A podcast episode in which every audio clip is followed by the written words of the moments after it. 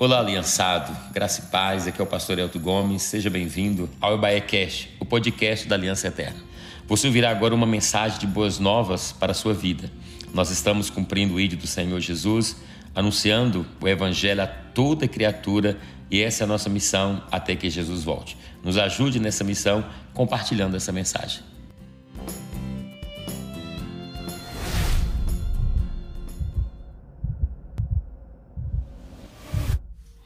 Olá, graça e paz, tudo bem? Passando aqui para mais um devocional.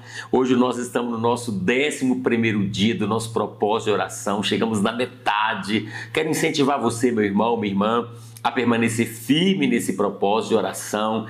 Eu sei que o Senhor está ouvindo todas as nossas orações. Alguém já disse: se não podemos mover a terra com as nossas palavras, podemos mover o céu com a nossa oração. Então vamos mover os céus, vamos mover a mão de Deus sobre nós, sobre a nossa família, sobre a nossa nação, todas as pessoas, né? Vendo esse tempo de tanto sofrimento, de tantas incertezas e a oração ela é poderosa para mover a mão de Deus, para trazer alívio, para trazer refrigério e a resposta que todos nós, que a humanidade necessita nesses dias. O capítulo de hoje é um capítulo muito lindo, um capítulo que você certamente já leu, já conhece. É um capítulo, né, capítulo 11 do livro de João vai falar, vai falar da morte de Lázaro, vai falar desse amigo de Jesus, vai falar de Maria, vai falar de Marta, vai falar desta família que estava passando um momento muito importante e um momento muito desafiador, parecido com esse momento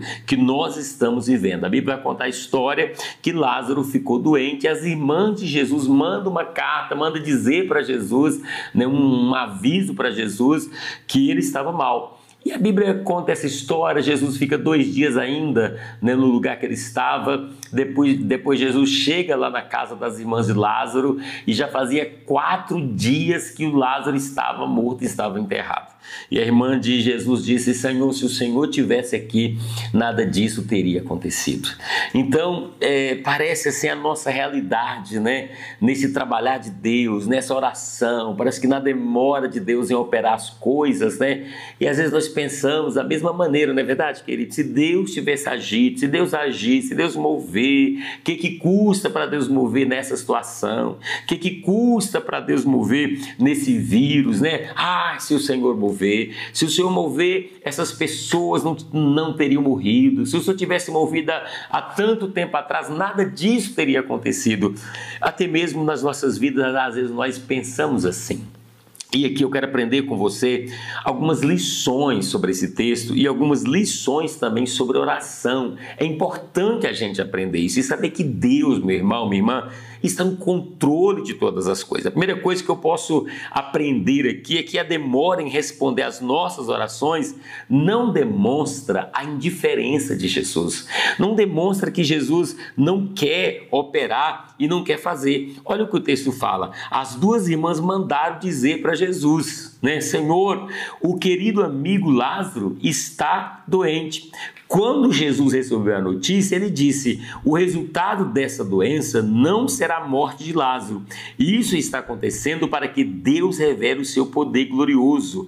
E assim, por causa dessa doença, a natureza divina do Filho do Homem seja revelada. Ou seja, quando tem uma demora da parte do Senhor, não é indiferença, não é porque Deus não quer fazer, Deus não quer é, resolver. Ele está dizendo aqui, é para manifestar o poder a graça, a revelação de Jesus, o propósito que Jesus tem. Então, não é indiferença. A Bíblia diz que Lázaro era amigo de Jesus. Tanto é que quando Jesus chega lá no, no, no túmulo e vê Lázaro daquele dia, daquele jeito, a Bíblia diz que Jesus chorou.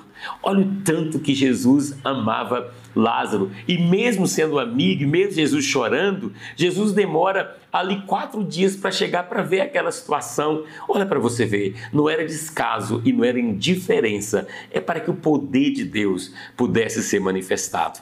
A segunda coisa que nós aprendemos é que o nosso conceito natural nos impede de perceber os planos de Deus em nossas vidas. O que pensamos ser demora está dentro dos propósitos de Deus. Nós olhamos, enxergamos as coisas de maneira natural, mas como que o Senhor está enxergando? Tudo que está acontecendo é dentro do propósito de Deus. Essa pandemia hoje, Deus está no controle, está dentro do propósito do Senhor. Talvez você fale, pastor Elton, eu não entendo, eu não, eu não compreendo dessa maneira, eu também não entendo dessa maneira, e eu também não compreendo, mas eu confio, eu confio no Senhor. Eu sei que Ele está no controle, eu sei que Ele está conduzindo, eu sei que há um propósito em tudo do que está acontecendo. E a terceira coisa que nós aprendemos nesse texto, querida, é que a fé é fortalecida nos dias sombrios. É verdade. A demora é o grande teste da fé. Olha o que, que disse o versículo 15. O Senhor vai dizer o seguinte aqui, ó. Então Jesus disse claramente, né? É, mas eu estou alegre por não ter estado lá com ele, pois assim vocês vão crer. Vamos até a casa dele. Ou seja, assim vocês vão crer. Ou seja, a, a demora da fé foi um, essa demora foi um teste da fé. Ele disse: Olha, assim vocês vão crer. Quando eu chegar lá, que não tiver mais jeito, quatro dias, né?